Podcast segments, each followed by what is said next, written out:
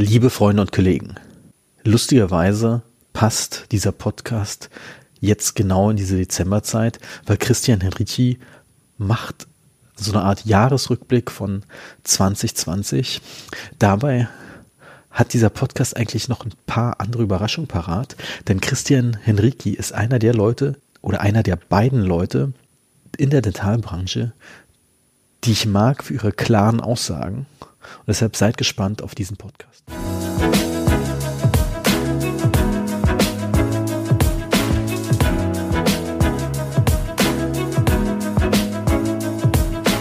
Herzlich willkommen zum heutigen Podcast.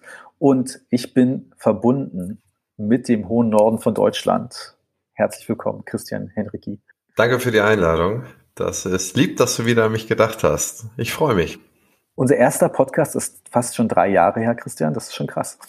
Ja, Wahnsinn wie die Zeit so verrinnt. Ich erinnere mich noch, wir hatten einen Podcast irgendwie mal verabredet und die Termine wurden immer wieder geschoben.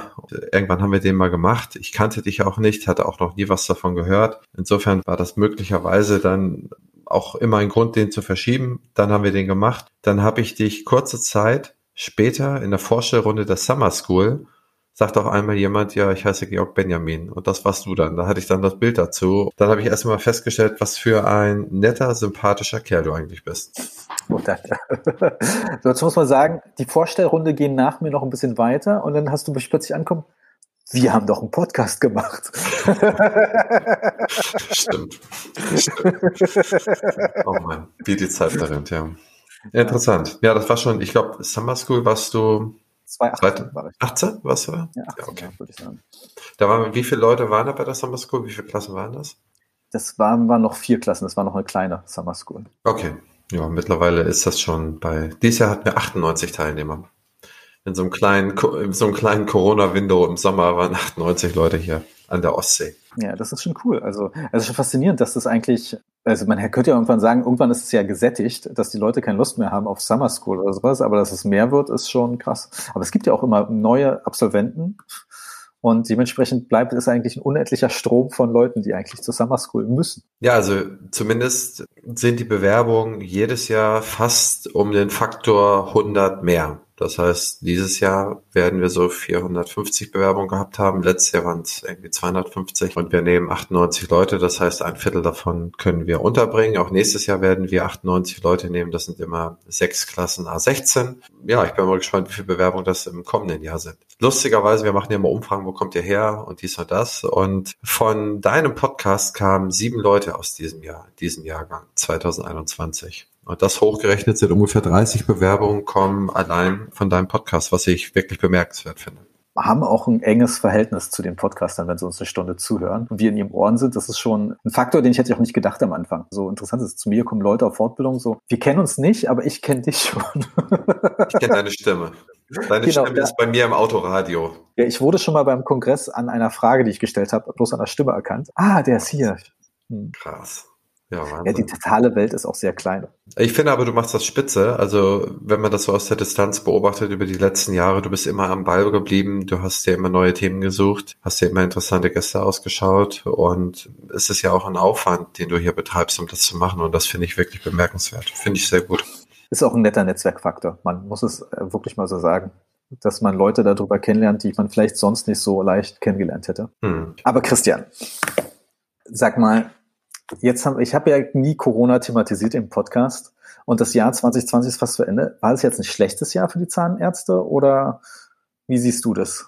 Also finanziell, wirtschaftlich, sowas. Also insgesamt war es erstmal ein überraschendes Jahr. Also ich glaube, mit diesem Jahr und mit diesem Jahresverlauf kann keiner rechnen. Als Anfang des Jahres so die ersten Bilder aus Wuhan eintrudelten, da hat es auch keiner so richtig zur Kenntnis genommen und auch so keiner so richtig ernst genommen. Als dann für viele sehr überraschend die Wortkreation Shutdown, die man so ja so in dem Zusammenhang noch überhaupt nicht kannte oder wo einem die Bedeutung nicht bewusst war, als das dann von unserer Bundeskanzlerin ausgerufen worden ist, dann war das dann doch schon eine erhebliche Überraschung, wo sehr, sehr viele Menschen und äh, mit denen, mit denen ich am meisten zu tun habe, sind nun mal Zahnärzte wie mit dem Brett vom Kopf geschlagen worden. Die wussten gar nicht, was sie tun sollen. Wie, was bedeutet das für die?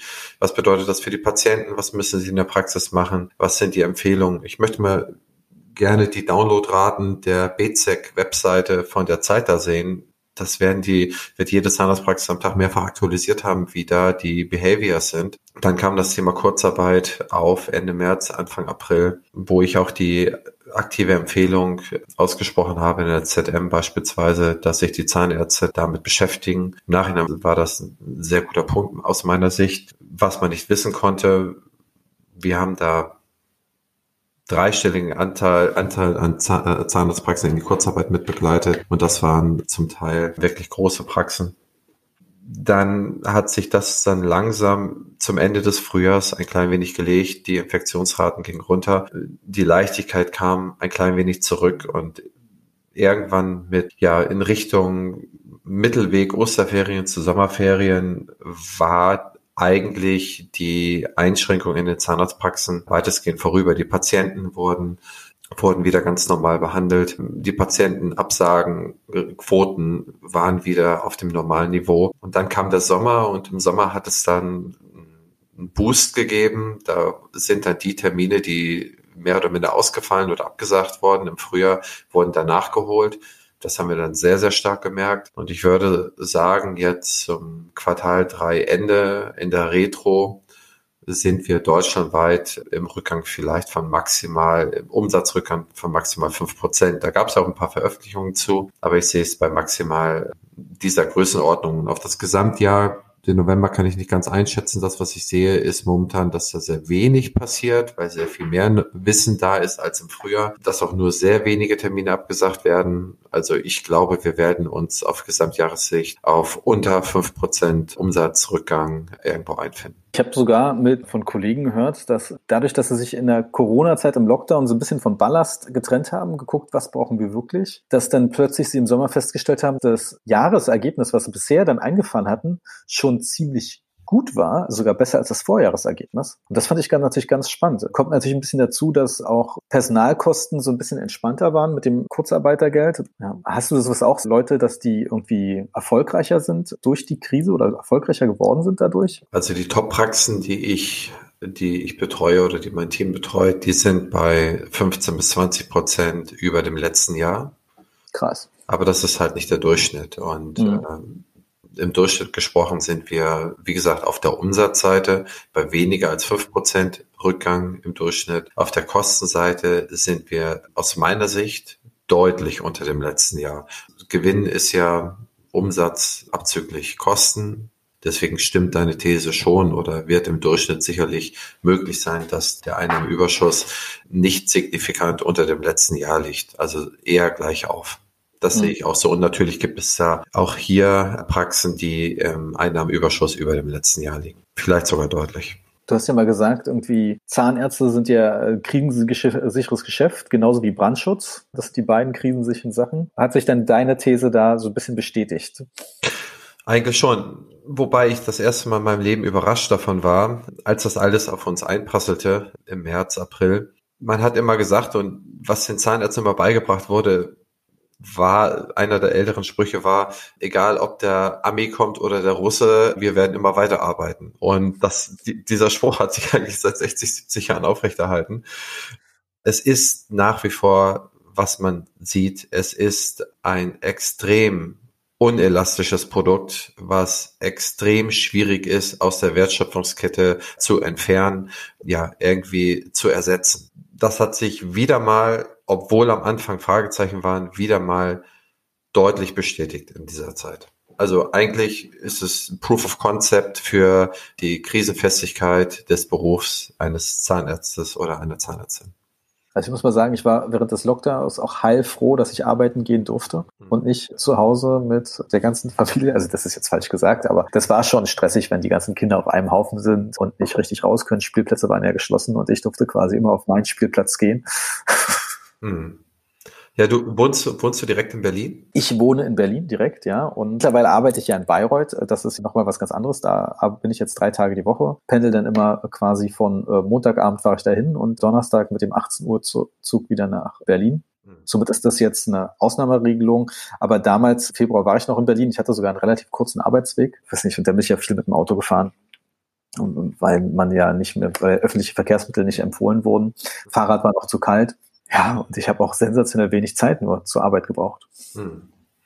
Aber die Spielplätze hatten Sie ja auch bei euch alle für bestimmt sechs Wochen komplett geschlossen, oder? Ja, die waren komplett zu. Wir konnten gerade mal irgendwie in den Park gehen. Garten hatten wir nicht. Das war schon echt super, super bitter. Und da waren wir dann froh. Und das Problem war ja auch mit der Systemrelevanz und Kindergärten. Das war ja auch nicht so einfach. Und da war es am Anfang, da meine Partnerin ja nicht in einem systemrelevanten Beruf arbeitet, durfte sie ja natürlich dann zu Hause alles betreuen, während ich arbeiten gehen durfte, musste. Und das war schon für sie sehr, sehr schwierig. Aber dann haben sie sich das ein bisschen gelockert und plötzlich hatte der Kindergarten dann auch festgestellt, na eigentlich ist es auch für uns finanziell besser, wenn die Kinder in den Kindergarten gehen und kam dann auch aktiv auf sie zu, Mensch, dein Partner ist doch Zahnarzt, das ist systemrelevant, füll mal das hier aus, dann können die Kinder wieder kommen. Ja, wenn, wenn das hilft. Also ja, jeder hat da so, so ein bisschen seine Catches bekommen und äh, ja, finde ich gut, wenn du denen da helfen konntest oder wenn du es gemacht hast. Ja.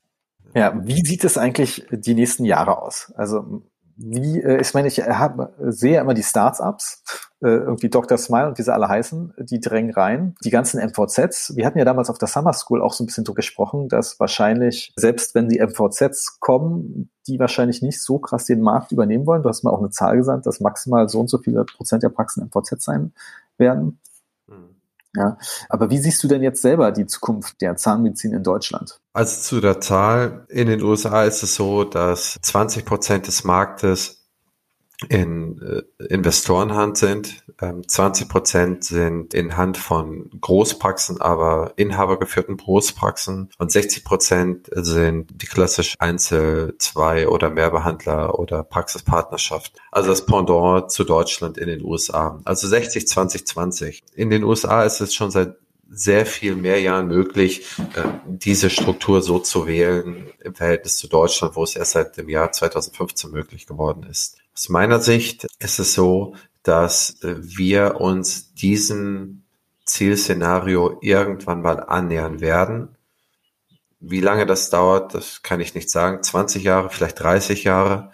Also ich gehe davon aus, dass wir da mindestens eine Generation brauchen, um zu diesen Zielzahlen zu kommen. Wir sind sehr, sehr träge, also sehr, sehr langsam, was das angeht. Aber ich bewerte es nicht. Ich stelle fest, es sind seit 2015 in Investorenhand, ich vermute mal, dass es nicht mehr als Stand heute 240 Praxen sind, 230 Praxen vielleicht. Gesamt MVZs haben wir vielleicht 1000.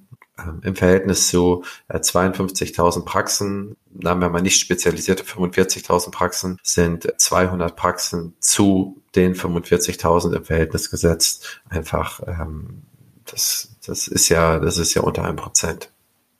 Na, also da sind wir sehr weit davon weg, dass man sagen kann, wir wurden, wir werden irgendwie, wir werden da überrollt von. Das würde ich tatsächlich in die Zukunft vorzeichnen. Ich würde ebenfalls nicht sehen, dass es allzu schnell vorangeht, aber es wird da in diesem Bereich vorangehen. Ich glaube, es ist auch sinnvoll, dass es da vorangeht.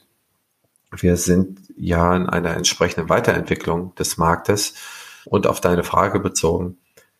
Es wird auf jeden Fall ein Riesenplatz für die gute inhabergeführte Praxis in Deutschland ähm, bleiben. Also und dieser Platz wird auch noch besser werden. Also ich, ich gehe davon aus, dass die Zahnärzte in zehn Jahren das Doppelte verdienen, äh, wie sie es heute tun. Und Echt, das Doppelte? Davon gehe ich aus. Auf jeden Fall das Doppelte, ja. Und ähm, aber woran machst du das fest? Also das überrascht jetzt schon ein bisschen. Ich meine, bisher war ja die Kurve ging schon ein bisschen hoch, kann man sagen. Dann gab es irgendwie mal irgendwelche Festzuschutzveränderungen. Danach hat sich das wieder stabilisiert. Aber wirklich das Doppelte in zehn Jahren ist ja eine, eine Ansage.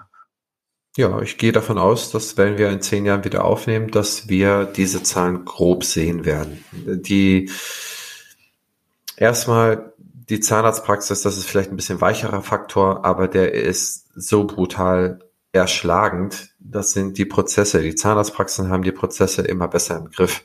Und sie werden auch in den nächsten Jahren in ihre Prozesse investieren müssen. Das heißt, sie sollten nicht ungeduldig werden. Sie sollten auswerten, sie sollten ihre Dokumentation sauber machen, ihre Checklisten gut haben, Informationen darüber haben, was die Patienten wollen, wo sie herkommen, was die Patienten ausgesprochen gewünscht haben oder nicht ausgesprochen gewünscht haben und auf die Bedürfnisse vernünftig und zielorientiert eingehen. Dieser Faktor wird immer mehr gehoben. Und ich sehe, dass wir hier vielleicht am Anfang stehen, vielleicht bei 15, 16 Prozent der, der Möglichkeiten, die eine Durchschnittspraxis erheben kann. Was ich immer wieder höre, sind nur als kleines Beispiel, man gibt da so und so viel 100 Euro oder so und so viel 1000 Euro in Google Ads rein, kriegt so und so viel Neupatienten, ähm, freut sich über die Anzahl der Neupatienten.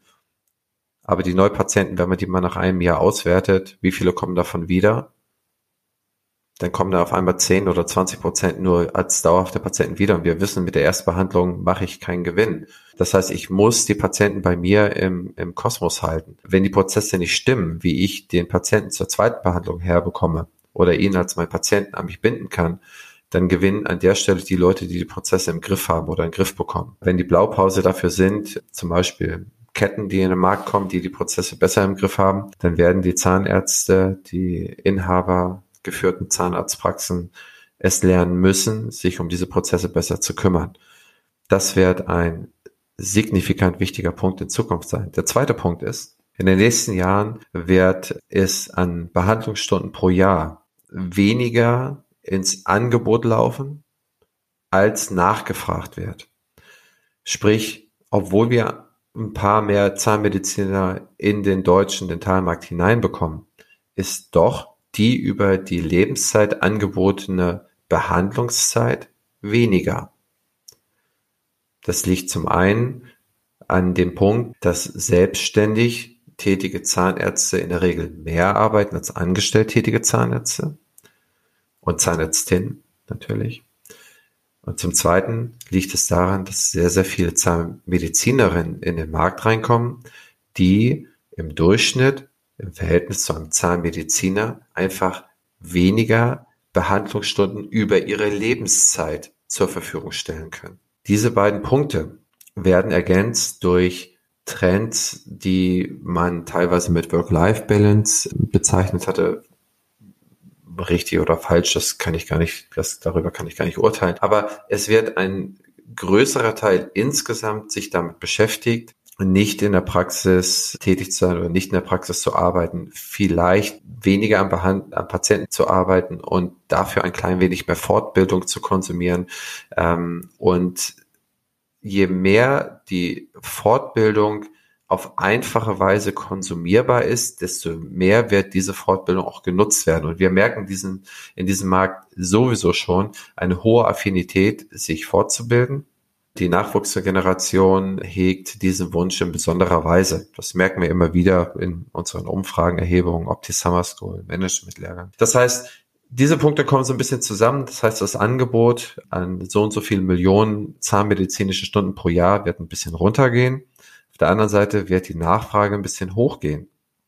Die Nachfrage ist getrieben zum Beispiel auch durch die Interdisziplinarität der Zahnmedizin. Wir haben ungefähr 800 Bakterienstämme im Mund. Einige sprechen von 1000, einige sprechen von noch ein bisschen mehr, einige von ein bisschen weniger.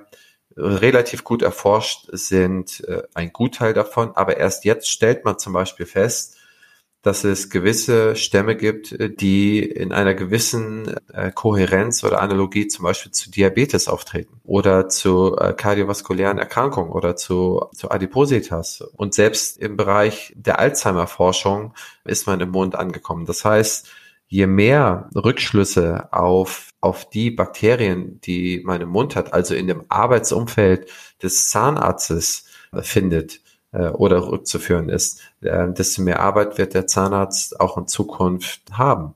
Das zweite Nachfragethema ist ganz eindeutig der zweite Gesundheitsmarkt, wo es früher im ersten Gesundheitsmarkt um Schmerzbeseitigung und saubere Funktion ging, geht es jetzt um Ästhetik, Zahnstellung zum Beispiel, wo du auch also schon dort, wo auch die Startups quasi reingreifen.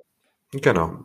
Zahnstellung ist ein Thema, Zahnfarbe ist ein Thema, das nächste große Thema, was in den nächsten Jahren kommen wird, wird zum Beispiel die Zahnform sein. Das wird einfach einen Nachfrageboost auf die Zahnarztpraxis bewirken, die mit dem Angebot nicht mehr in, in Gleichklang zu bringen ist. Und immer wenn so etwas erfolgt, gibt es, gibt es seinen Impact auf den Preis, der pro Zeiteinheit ähm, aufzurufen ist.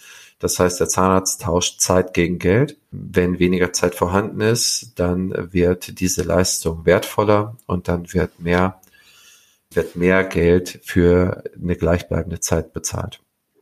Und diese Dinge werden dann zusätzlich gesamtwirtschaftlich äh, möglicherweise noch ein klein wenig, es reichen aber auch da zwei bis drei Prozent pro Jahr an Inflation oder an Geldentwertung reichen, um in zehn Jahren auf ungefähr eine Verdopplung des derzeitigen Einkommens zu kommen. Also beste Zeiten, sich jetzt selbstständig zu machen, um davon zu profitieren. Auf jeden Fall, auf jeden Fall. Na, also ohne Spaß. Ich kann nur jedem, an jeden appellieren. Geht in die Selbstständigkeit. Es ist ein Beruf, der unglaublich viel Freude macht. Redet mit Leuten, die sich niedergelassen haben. Das, was wir erleben mit unseren Niederlassungen, ich kenne kaum eine Niederlassung oder ein niedergelassene Zahnärztin oder niedergelassene Zahnärzte der letzten Jahre, der es bereut hat. Das, was ich am ehesten höre, ist, ich hätte es viel früher machen sollen. Warum habe ich bis, bis 38 gewartet? Ich hätte es mit 33 machen können. Habe ich fünf Jahre verschenkt. Ja. Die Spitze habe ich verstanden. ähm, Anwesende ausgenommen, natürlich. Wir sind ja alle 28, erst 29. Ja, das stimmt, das stimmt. Das hast du auch noch gar nicht in deiner Kolumne in der ZM mal geschrieben. nein, nein. Oder? Nö, das ist. Ich beschäftige mich immer mit so ein paar Themen, wo wir Umfragen machen, wo wir ein bisschen was hochrechnen. Und das ist tatsächlich noch nicht so weit, dass ich das mit aller Evidenz zu Papier gebracht habe. Aber das wird sicherlich in 2021 im ersten Quartal werde ich da sicherlich meine zwei, drei teilige Abhandlung zu schreiben das ist zumindest ist es Premiere, dass ich das jemand erzähle. Ich habe das mal angeteasert, aber noch nicht dargelegt. Aber tatsächlich ist das hier bei dir Weltpremiere sozusagen. Aber sag mal, was ich immer nicht, ich höre es ja immer wieder, aber Meinst du wirklich, Frauen arbeiten weniger? Oder ist es jetzt so ein Klischee-Ding, dass die Leute, die de denken, dass es ist, nicht, dass die wir in zehn Jahren sagen, am Ende sind die Frauen, die da am Ende richtig gerockt haben? Weil die stellen ja dann auch die Masse der Zahnärztinnen da. Ja, schlussendlich habe ich keine Kugel auf dem Tisch und kann nicht in die Zukunft gucken. In der Vergangenheit, was uns einen Hinweis geben kann, ist der Blick in die Vergangenheit. Und in der Vergangenheit war es so, dass die Zeitarbeit, also die Lebensarbeitszeit einfach aufgrund der Biologie eine etwas andere war. Mhm. Ich möchte mir hier überhaupt nicht anmaßen, die vorzuschreiben und ich würde mich sehr freuen, wenn sich das dann in, in eine andere Richtung entwickelt. Aus welchem Standpunkt man das auch immer sieht, ob das jetzt gut ist oder ob das nicht gut ist, auch das kann ich nicht beurteilen, bewerten. Das muss jeder für sich selber wissen. Ich kann nur eine Herleitung aus der Vergangenheit nehmen, denn die kann man in Zahlen bemessen und das ist sicherlich nicht vorzuschreiben, nicht automatisch vorzuschreiben auf die Zukunft, aber es gibt schon sehr ernsthafte Hinweise, Frauen auch in Zukunft Kinder bekommen müssen, es dafür einen Zeitaufwand anzusetzen gilt, der von der Arbeitszeit abzuziehen ist. Ja, ich habe schon mal deine ZM-Kolumne äh, angesprochen. Wie lange machst du jetzt auch schon? Das hast du ja auch nach dem Podcast erst gestartet. Ja, habe ich das? Nee, also ich vorher was nicht, sonst hätte ich, hätte ich dich als Praxisflüsterer schon vorgestellt. Okay. Also ich mache das seit 2017. 2000, also ich glaube, Frühsommer 2017 ist CZM auf mich zugekommen. Nee, das stimmt. Du hast recht. Die ist parallel, als ich mit dir Termine gemacht habe, hat die begonnen und dachte ich so, beste Zeit, das wirklich fix zu machen. Also ist es tatsächlich seit dreieinhalb Jahren äh, oder jetzt knapp vier Jahre liefere ich da, liefere ich da Beiträge hin. Ja, das stimmt. In zwei Wochentakt. Jede ZM ist das, oder? Genau, in jeder ZM im zwei Wochentakt und manchmal mache ich Mehrteiler, manchmal mache ich äh, Einteiler. In der Regel beantworte ich Fragen von Lesern oder arbeite Fragen auf, die die Leser stellen. Die kriege ich in der Regel per E-Mail oder die Redaktion schickt mir diese zu, äh, je nachdem, an wen sich gewendet wird. Und äh, aktuell legen wir das Thema MDR tiefer. Das hat ja, wird einen aus unserer Sicht sehr großen Impact im kommenden Jahr auf die Praxen haben. Und da haben wir jetzt in den letzten beiden Ausgaben der ZM in diesem Jahr mal einen Zweiteiler dazu veröffentlicht, sodass man gegebenenfalls freie Vakanzen, die jetzt zeitlich entstehen könnten, dafür zu nutzen sind. Okay, das ist auch ein ganz großer versteckter Tipp, dass man das machen muss. Ja, auf jeden Fall, auf jeden Fall. Also 2006 wurde beschlossen, dass jede Zahnarztpraxis ein Qualitätsmanagementsystem führen muss. Bis 2010 sollte es komplett umgesetzt sein. Das haben nur die wenigsten Praxen geschafft. Eine Umfrage hat ge äh, gesagt, dass ungefähr ein Drittel der Praxen hat es in einer, in einer gewissen Art und Weise, die, die hinnehmbar ist, umgesetzt. Und auf Basis dieses, der damalig gesetzlichen Regelung, dass ein QM-System einzuführen ist, haben, sind ganz viele andere gesetzliche Regelungen gekommen, die eigentlich nur dann effektiv umzusetzen sind, wenn ein QM-System steht. Zuletzt zum Beispiel die äh, DSGVO. Ohne, ohne saubere Prozesse und deren Beschreibung, Mitarbeiterbriefings, Schulungen, alles, was dazugehört, kann ich eigentlich jede neue Sache, die ich in der Praxis einführen muss, fußt irgendwie darauf. Und wenn ich dann irgendwo versuche, irgendwie so einen Flickenteppich zu machen oder irgendwo mal hier irgendwo was hinzupacken, damit ich, damit ich äh, datenschutzkonform agiere und habe gar nicht das Fundament, dann bleibt es ein Flickenteppich. Und dann sind wir bei dem Thema Prozesse, das ich vorher angesprochen habe. Ich brauche ein sauberes Fundament und man darf da nicht ungeduldig werden. Wenn das sauber ist, dann kann ich ganz selbstbewusst auf alles, was jetzt in Zukunft kommt, sei es MDR oder dieses Jahr nochmal, vielleicht nochmal das Bewusstsein in der Hygiene noch mehr zu dokumentieren und noch so ein paar andere Sachen. Da kann ich das sehr, sehr viel besser mit mehr Geschwindigkeit und mit einer brutal guten Qualität umsetzen. Und das gibt mir nachher den Wettbewerbsvorteil oder den Vorteil insgesamt, dass ich ein gesundes, kreatives und substanzvolles Unternehmen führe. Spannend. Also MDR ich habe das ja schon von der Industrie gehört, dass bestimmte Produkte wegfallen aufgrund der MDR, weil irgendwelche Zulieferer keine Lust haben, da irgendwelche Konformitätserklärungen zu stellen, weil es sich für die sich einfach nicht lohnt, also für so Detailprodukte in der Endo. Also wir gehen davon aus, dass in, zum Beispiel im, im Bleaching-Bereich gehen wir davon aus, dass ungefähr die Hälfte der Marktteilnehmer verschwinden wird. Ähm, aber das ist nur auf der, auf der Herstellerseite. Auf der Praxisseite wird sie auch eine ganze Menge tun. Zum Beispiel jede Praxis mit Eigenlabor ist betroffen. Jede Praxis mit Eigenlabor und die auch Eigenanfertigungen haben, ist betroffen und muss was machen. Das weiß so gut wie keiner. Es trifft nicht nur die Industrie, es trifft insbesondere die Zahnarztpraxen. Und hier die mit Eigenlabor und hier die Eigenanfertigung machen. Die kommen nicht drum herum. Die mit Eigenlabor müssen auch was machen und die ohne Eigenlabor müssen auch etwas machen. Das heißt, man hat ja tatsächlich 100% Match mit allen Praxen, dass die was machen müssen. Genau wie im Datenschutz. Genau wie vorher in der QM und wie irgendwann mal mit der Hygiene und, und, und, und, und. Alles, was modern und digital ist und Abform, hat was zu tun. Ja, das könnte man so meinen, aber CAD-CAM ist tatsächlich nicht genau beschrieben. Da ist ein großer Graubereich aktuell noch. Da versuchen wir uns auch gerade durchzuhangeln, wie wir das lösen können. Ich habe da die Analyseabteilung von uns, die arbeitet seit, glaube ich, hm, Mai oder April insbesondere an diesen Thematiken. Und da gibt es noch tatsächlich gesetzlich einen kleinen Graubereich. Da sagen die einen, das System zuzuordnen, die anderen sagen, das System nicht zuzuordnen. Also da kann man noch keine aus meiner Sicht derzeit noch kein Urteil feststellen. Wenn jemand irgendwie was weiß oder irgendwie da mehr weiß oder eine andere Interpretationshoheit hat, der kann mir gerne eine E-Mail schreiben. Aber ich glaube, es geht tatsächlich aktuell nur um Interpretationshoheit und da kann man sich nur ein bisschen annähern. Wie machen es andere? Wie ist in anderen Sachen entschieden worden und so weiter und so fort. Wie viele E-Mails bekommst du auf deine, für deine Kolumne? Interessanterweise bekomme ich, wenn ich sachlich und rational erzähle, dann bekomme ich zwei, drei, vier.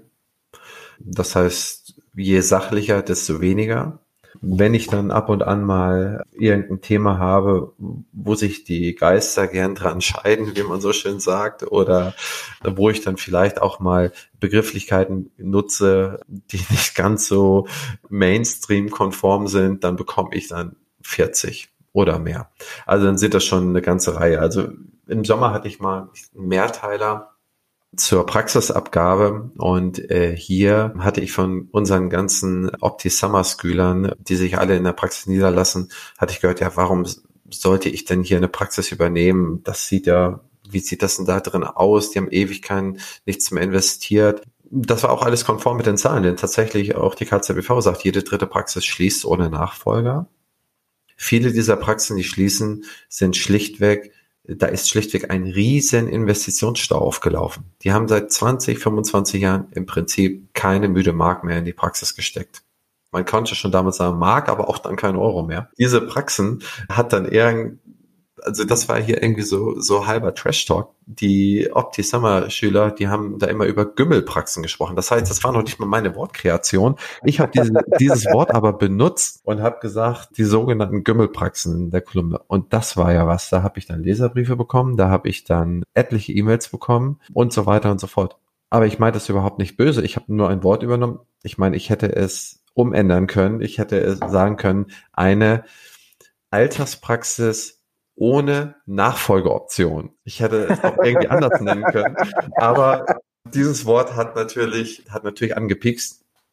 Aber im Nachhinein war es so, ich beantworte jede einzelne E-Mail persönlich. Das heißt, ich schreibe überall zurück und ich habe auch überall die, die sich angefasst gefühlt haben, bei denen habe ich mich dann logischerweise entschuldigt, habe aber dargelegt, wie ich das sehe und dass es da sicherlich bessere Wege gibt, seine Praxis im Alter fit zu halten und fit zu machen. Habe da eigentlich auch grund, grundsätzlich gutes Verständnis geerntet.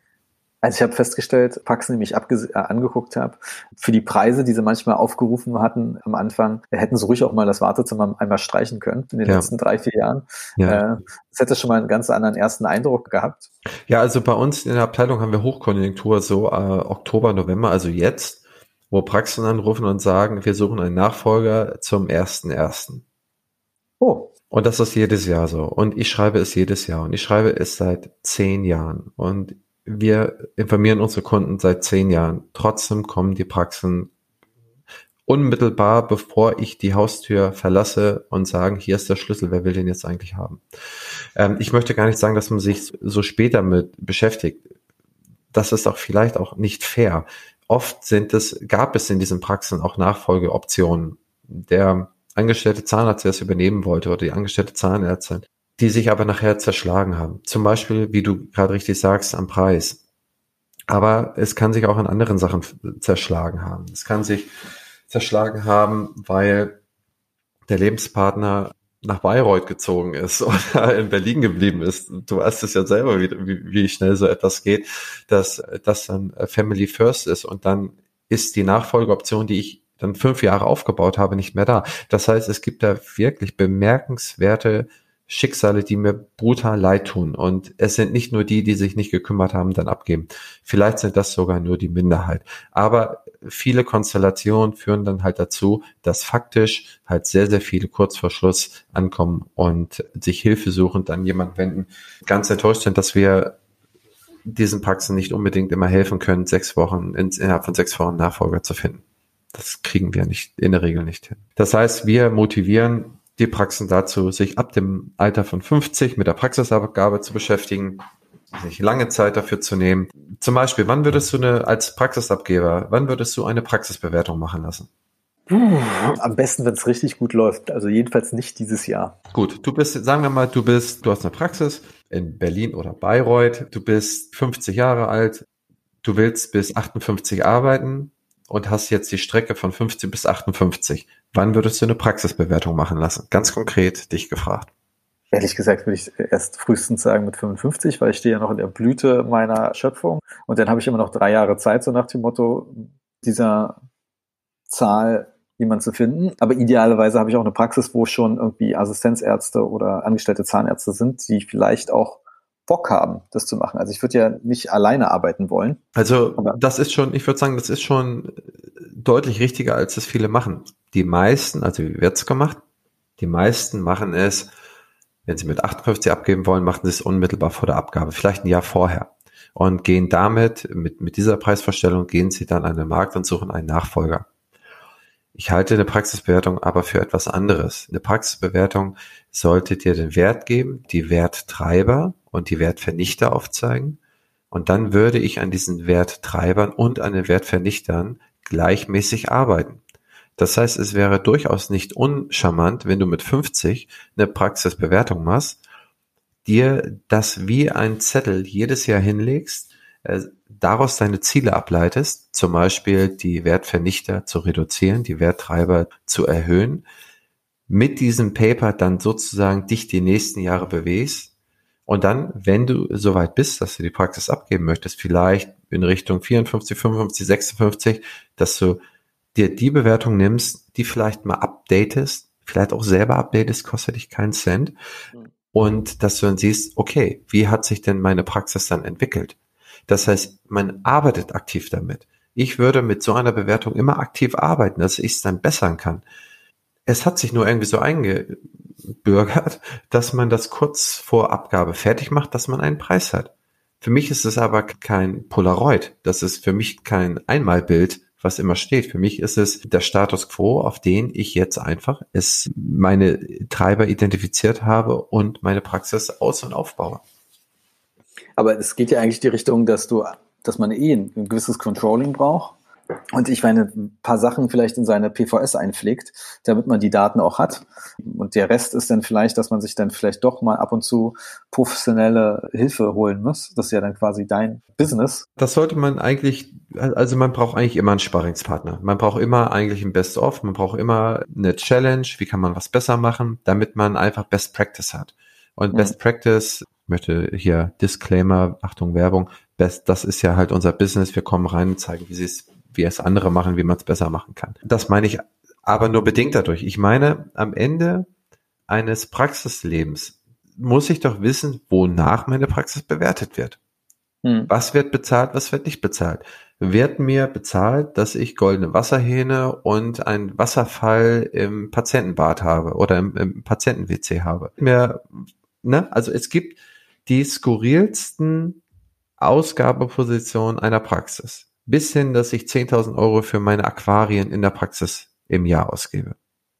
Also es gibt eine Skurrilität an der anderen. Und wenn für mich dann klar ist, was ist eigentlich davon werthaltig, dann schaue ich doch als Kaufmann, dass ich diese Sachen forciere und die nicht werthaltigen baue ich ab. Aber vielleicht kommt da auch der Kaufmann durch. Also, aber so sehe ich das halt einfach so, so stellt man ein äh, Unternehmen halt gescheit auf. Ja, okay. Ich meine, äh, ich sage mir manchmal gemein, äh, zahnmedizinische BWL ist relativ einfach. Äh, man braucht seinen Stundensatz und muss dann äh, einen Dreisatz nehmen. Wenn ich für eine Behandlung so und so viel Zeit will, muss dann so viel Geld reinkommen. Ich weiß, du sagst ja dann gleich immer, es gibt ja mehrere Arten, diesen Stundensatz auszurechnen. Dementsprechend ist da ja auch eine gewisse Variabilität drin. Aber daran scheitert es ja auch, dass äh, viele wahrscheinlich gar nicht ihren aktuellen Stundensatz wirklich kennen. Also wie viel muss ich denn jetzt aktuell, das haben Sie vielleicht mal irgendwann berechnet oder geschätzt oder gelesen, dass Sie 300 Euro die Stunde machen müssen. Aber wie viel, unter welchem Wert Sie wirklich nicht kommen dürfen, das ist ein wichtiger Wert. Dann kommt immer das Argument, dass es natürlich auch eine Mischkalkulation ist, dass du nicht mit jeder Behandlung deinen Stundensatz machen kannst. Das ist ja auch richtig. Aber man muss auch natürlich aufpassen, dass es Behandlungen gibt, wo man auch klar weiß, dass ich mir mal überlegen muss, wie schaffe ich die wirtschaftlicher zu machen. Ja, da sind wir schon wirklich in der Tiefe des Controllings. Fangen wir mal mit deinem ersten Punkt an. Eine Praxis sollte wissen, wo sie steht. Und eine Zahnmedizinerin, ein Zahnmediziner sollte von genau diesem Punkt ab an anfangen. Wo stehe ich ganz konkret? Und da erstmal die Informationen zusammenzusuchen, dass man weiß, wo man steht, das ist eine Herausforderung, wenn man es vorher noch nicht vorbereitet hat.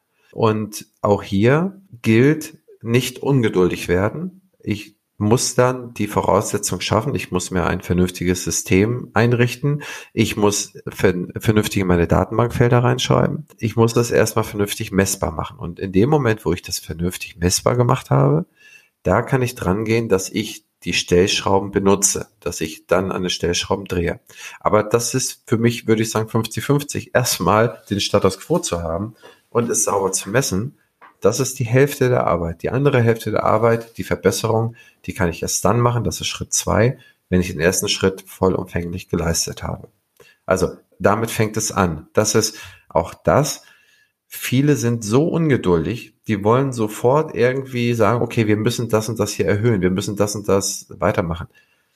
Ich bin der Letzte, der irgendwie im Praxiserfolg im Wirtschaftlichen verhindern will für die Kunden, aber ich kann da immer nur zur, zur Geduld mahnen, dass man das erstmal sauber aufsetzt, dass man die Prozesse sauber hat, dass man die Prozesse messen kann. Mein Beispiel von vorhin, das ist, ich kann, auch wenn ich die Erstbehandlung, wenn ich sehe, okay, dieser Google-Kunde hat mich, äh, Google Ads-Kunde kostet mich im Durchschnitt 100 Neukunden-Patienten habe ich im Monat, ich gebe dafür 2000 Euro oder ich gebe dafür 100, 1500 Euro aus, jeder Kunde kostet mich 15 Euro, dann mache ich eine Erstbehandlung und rechne ich dann, was weiß ich, vielleicht 40, 50 Euro ab. Und dann rechnen sich viele es sehr leicht aus, sagen, okay, ich habe 50 Euro abgerechnet, 15 Euro hat Google mich gekostet, also im Schnitt habe ich 35 Euro über. Wie lange habe ich mich damit beschäftigt? Ähm, ich habe mich damit eine halbe Stunde beschäftigt. So, und dann heißt es, okay, eine halbe Stunde, eine halbe Stunde für 35 Euro. Oder besser gesagt, auf den Gesamtumsatz gesehen auf 50 Euro. Das heißt, ich habe einen Stundensatz von 100 Euro. Okay, ich bin pleite. Also man kann es wirklich so schlecht äh, machen, dass es genau so ein Ergebnis rauskommt. Viel gescheiter wäre es zu messen. Erstmal, dass mein Prozess sauber ist. Das heißt, was mache ich mit dem Neukunden, den ich generiere? Ich mache eine saubere Anamnese. Ich unterhalte mich mit ihm, baue Vertrauen auf, bekomme heraus, was ihn oder sie stört. Ähm, schnarcht er oder sie nachts? ist er oder sie mit seiner Zahnfarbe nicht glücklich, mit der Zahnstellung nicht glücklich. Ich muss sehr viel über diesen Patienten herausfinden. Und das, ich, ich muss mich mit dem beschäftigen. Wenn ich das habe, dann behandle ich sein akutes Problem, weswegen er zu mir geko gekommen ist. Und dann vereinbare ich einen Termin, um die anderen Wünsche mit ihm zu besprechen, weiter zu besprechen oder zu behandeln. Und dieser Prozess muss dann halt, so wie ich ihn jetzt ganz lapidar hier geschildert habe, der muss halt zu Ende gedacht werden und der muss zu Ende, zu Ende aufgeschrieben werden. Und dann messe ich in der Regel diesen Prozess durch. Das heißt, ich gehe gar nicht daher, dass ich sage, okay, das mache ich auch. Ich muss 300 Euro die Stunde verdienen, aber ich messe, jetzt habe ich den Patienten beim ersten Mal macht einen kleinen Verlust, beim zweiten Mal, ne, und so weiter, aber ich behalte ihn bei mir im Universum. Und dann habe ich eigentlich mit jedem neuen Termin habe ich prozentual signifikant mehr, also Einnahmenüberschuss aus dem Patienten. Also, also ich habe ja keine Werbungskosten mehr oder kaum noch welche.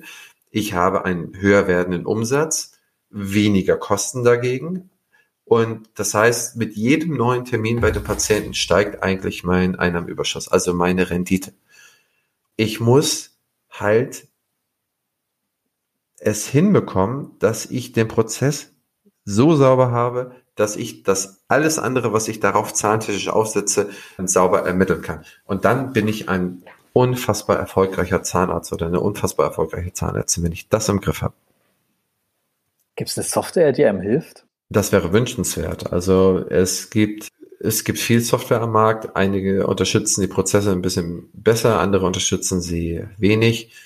Ein paar von den Filterkriterien, die ich jetzt gesagt habe, ähm, die die lassen sich schon rausfiltern, aber dann eher umständlich. Das, was ich ganz interessant finde, ist, dass man die QM und die Prozesslandschaft, ähm, die kann man sehr gut abbilden. Wir haben da ein QM-Prozesssystem, wo wir die Inhalte, wo wir den Content liefern und auf einer äh, digitalen Plattform das alles abbilden und die läuft hervorragend. Ähm, das machen wir mit Medikit zusammen, von denen hast du vielleicht schon mal gehört. Die machen das super. Das sind Österreicher. Schöne Grüße an Johannes an dieser Stelle. Also die sind, das machen die ganz patent. Auf der Basis sollte man immer anfangen. Das ist der Beginn des Controllings. Bist du eingeschlafen? Nee, ich bin nicht eingeschlafen. Ich bin, bin sprachlos. Willst du, das, willst du, das, als Hörspiel abends vielleicht zum zu Bett gehen hören? Oh, es, es gibt Leute, die äh, finden meine Stimme zum Einschlafen gut. Also ich finde, deine Stimme auch, ist auch sehr, sehr angenehm. Mir war das gar nicht klar, ehrlich gesagt. nee, du hast eine angenehme Stimme. Du könntest auch anderweitig Geld verdienen, glaube ich. Mit ASMR? Leute in den Schlaf sprechen oder so. Es gibt ja eine große ASMR-Szene, also Leute, die dann irgendwie Geräusche machen, die dann irgendwie die Audiosystem von Menschen so anregen, dass sie das cool finden. Also so das mit Knistern und alles und die haben da echt spannende Sachen. Also teilweise arbeiten die mit zwei Mikrofonen, die sie dann an einem Kopfdummy haben und dann machen sie ihre Knistersachen. Hat ja dann wirklich so einen Stereo-Effekt. Und da gibt es auf YouTube ganz lustige Videos dazu, die irgendwie Millionen Klicks haben. Aber ich glaube, das wird nicht. Also Schuster, bleib bei deinen Leisten. Du bist Zahnarzt. Ich würde dir da empfehlen, als dein Berater, dass du statt Schnarcherschienen anbietest, eine Kassette aufzunehmen oder einen Podcast aufzunehmen, die sich dann abends zum Einschlafen anhören und dann werden sie so tief schlafen, da brauchen sie keine Kinderschriftlinie oder keine Schnatterschriftlinie. Das heißt dann, und dann kannst du das nochmal über irgendwelche Analogpositionen abrechnen. Das wäre doch ideal, oder? Das wäre das Ideal. Am besten muss es noch skalierbar sein. ja, deswegen, ja, so ein Tonband, so ein Podcast ist ja skalierbar. Also wenn du, wenn das dann tausend Leute dann, äh, wenn du dann tausend Leute in den Schlaf sprechen kannst, dann kannst du das sogar jeden Abend live machen. Ne? Hallo liebe, ihr seid doch alle so müde. Kommt her. Also, kein eigen, da hast du auch kein MDR-Thema, du musst dich, dich nicht in deinem eigenen Labor mit den Schienen beschäftigen. Hervorragend, alle Probleme gelöst. Ja, alle Probleme gelöst. Also, das ist das Thema. Hat sich eigentlich Opti in den letzten Jahren verändert, Christian? Wir müssen ja langsam zum Schluss kommen, aber das interessiert mich noch. Ja, also erstmal sind wir, ich glaube, wir müssen von der Mitarbeiterzahl haben wir uns verdoppelt, seitdem wir uns zuletzt gesprochen haben. Ja, ich neben dem, dass wir fleißig Content produzieren, dass wir sehr, sehr, sehr viel äh, zu allen gesetzlichen Dingen schreiben und äh, wir machen das so, das, was unser Core Value ist, kann man vielleicht am besten so umschreiben. Wenn du eine Patientenverfügung machen willst für dich, dann würdest du sicherlich so vorgehen, dass du im Internet irgendwie nach Patientenverfügung suchst, holst dir ein Muster raus und füllst diese zehn Seiten oder zwölf Seiten oder wie viel es da auch immer gibt aus. Das, was wir machen, ist eigentlich für alle gesetzlichen Regelungen, die eine Zahnarztpraxis direkt betreffen und die man ideal in Prozesse transferieren kann und muss, um die Praxis auch besser zu machen. Dafür bilden wir Schablonen. Äh, dafür machen wir Verfahrensanweisungen, Checklisten und die kann man dann auf die Praxis ähm, individualisieren und dann kann man so saubere, kluge Prozesse in der Praxis etablieren. Und da, das ist so ein bisschen unser Core Value. Da haben wir uns in den letzten Jahren, haben wir den Bereich durch weitere Redakteure aufgebaut und haben da eine hervorragende, eine hervorragende Aufstellung, was das alles geht und sind auch in vielen anderen Systemen eingebunden, die auf unseren Content da zurückgreifen. Also das hat sich sicherlich nochmal weiterentwickelt dann haben in den letzten Jahren wahrscheinlich durch bedingt durch die ZM-Kolumne ist es auch so, dass äh, immer wenn wir hier neue Mandate haben und wir haben mittlerweile 3200 Zahnarztpraxen mandatiert in Deutschland, da soll ich eigentlich immer am besten selber hinfliegen oder hinkommen und dann fangen wir an. Und das ist in, in den letzten Jahren dann doch schon anstrengend geworden, denn ich kann das nicht leisten. Ich bin auch nur eine Person und diejenigen, die die Arbeit leisten, das ist ein unfassbares Team hier, das ich, wie gesagt, wo sich eigentlich jeder die Finger nachlecken würde. Wir haben Spitzenleute, die sind zusammengecastet worden, zusammengestellt worden über die Jahre und da haben wir jetzt tatsächlich das jetzt mal so gemacht, dass wir das Team Praxisflüsterer aufgestellt haben, da, also teampraxisflüsterer.de, wo wir auch jetzt neu eine Insta-Seite haben und wo wir auch sehr viel Inhalt Inhalt nicht nur von mir liefern, sondern von unseren Fachleuten. Das heißt, da stellt sich auch selber der Fachmann für, wenn man so will, für QM hin oder für Praxisabgabe hin, erzählt das und liefert da interessante Inhalte. Das heißt, dass nicht immer alle dem Irrglauben auferlegen sind, dass ich das alles mache, sondern das machen eigentlich die ganzen tollen Mitarbeiter und Kollegen, die ich hier um mich herum habe. Dann haben, hat sich natürlich die Opti Summer School unfassbar weiterentwickelt. Nächstes Jahr werden wir ja, wie gesagt, hatten wir schon eingangs gesagt, da auch wieder sechs Klassen nehmen, haben da tolles Curriculum schon wieder in Vorbereitung für nächstes Jahr. Also wer sich dafür interessiert und angestellter Zahnarzt ist oder Assistent und sich in nächster Zeit niederlassen will, kann sich sehr gerne da bewerben. Gerne auch mit Hinweis auf diesen Podcast. Ich weiß, dass Hörer von dir immer ganz patente, angenehme Leute sind. Haben wir immer besonders gerne zu tun. Ähm, und, ihr ähm, werdet die, bekommt direkt eure Zusage, wenn ihr den Podcast-Code angebt. ja, müssen wir, schon, wir können dann die, jedem Vierten die Zusage vielleicht geben. Aber, ähm, so, aber es ist auf jeden Fall, wird bevorzugt behandelt sozusagen. Also dann haben wir noch unser Management-Lehrgang der Ausbildung zum Betriebswirt der Zahnmedizin, der wird nächstes Jahr zum zwölften Mal stattfinden. Also da sind wir auch so stolz drauf, auch dieses Jahr mit den trotz Corona voll ausverkauft hinbekommen und haben da in einer Mix aus ähm, Online- und Präsenzveranstaltungen einen tollen Lehrgang auf die Beine gestellt. Ja, nächstes Jahr kommt ein Buch raus im Quintessenz Verlag zum Thema Niederlassung und Praxisabgabe. Welche Formen gibt es da? Und also wirklich spannende äh, Co-Autoren dabei. Unter anderem auch zum Beispiel Nils Seebach, Spezialist in Deutschland für Amazon und Co. aus dem E-Commerce-Bereich kommt da, der einen Beitrag geschrieben hat zum Amazonisierung des Gesundheitswesens. Professor Halbe, ist, ist Mitherausgeber neben mir. Und da haben wir ganz tolle Leute zusammengetrommelt, die, die einen Beitrag, Fachbeitrag zu diesem Thema gemacht haben. Das kommt raus, auf das kann man sich vielleicht freuen. Wie dick wird das sein? Oh, also es ist kein Hürzler zur mit 400 Seiten. Ähm, das ist, also es ist, glaube ich, schnell lesbar. Das kriegst du auf einer Bahnfahrt durch. Also vielleicht 200 Seiten oder so. Wir haben uns auch, wir haben auch die Hälfte vom Inhalt rausgeschmissen, weil wir eigentlich nur wollten, dass nur relevante und wichtige Sachen drinstehen und bla bla haben, ist da nicht drinne. Also da hast du 100% null bla bla. Zu guter Letzt, was machen wir neben der Neben der Existenzgründung, zur Existenzgründung gehört auch immer die Praxisabgabe hin dazu. Wir müssen ja unsere, wir müssen ja immer tolle Praxen finden, die wir, die wir unseren Existenzgründern geben können. Diesen Bereich haben haben wir uns auch gewaltig weiterentwickelt und haben da immer sehr, sehr viele nette Praxen im Vorlauf, die wir wirklich mit guter Hand und teilweise mit Kusshand an unsere Existenzgeber übergeben könnten. Aber auch dieser Bereich hat, das ist das, wo wir zuletzt gesprochen haben bis jetzt, der hat sich da auch gut entwickelt. Und als i-Tüpfelchen oder als Kirsche auf der Sahne habe ich mich, das weißt du auch selber noch, das habe ich ja noch gar nicht erzählt, ich habe mich entschlossen, mal tatsächlich eine kleine Staffel selber einen Podcast zu machen. Aber, aber, ganz eingeschränktes Thema.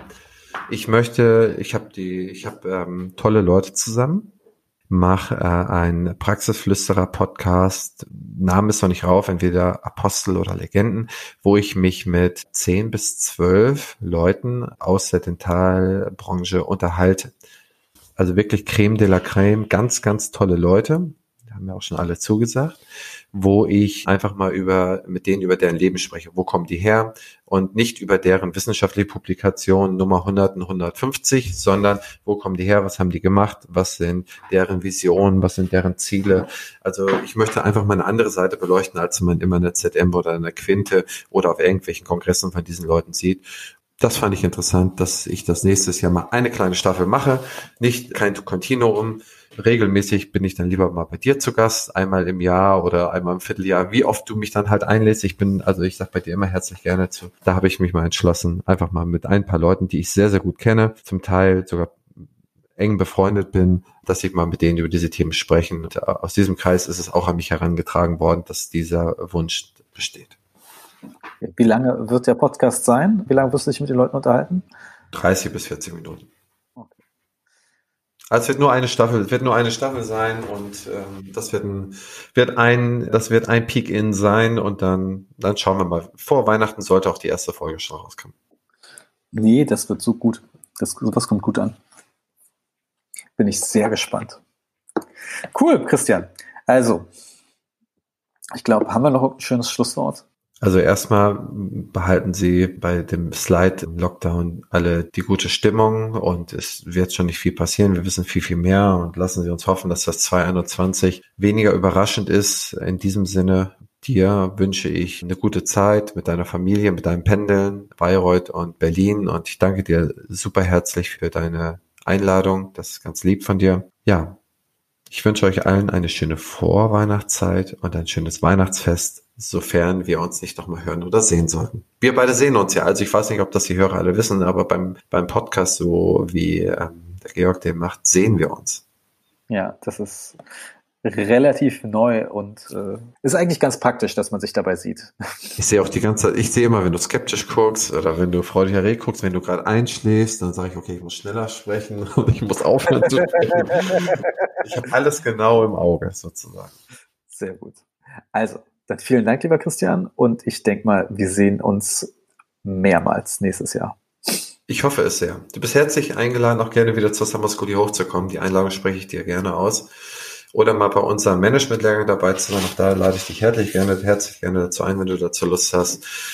Bleib gesund und munter und vor allen Dingen behalte deine Kreativität und mach das, was du die ganze Zeit schon so toll machst, weiter. Vielen Dank.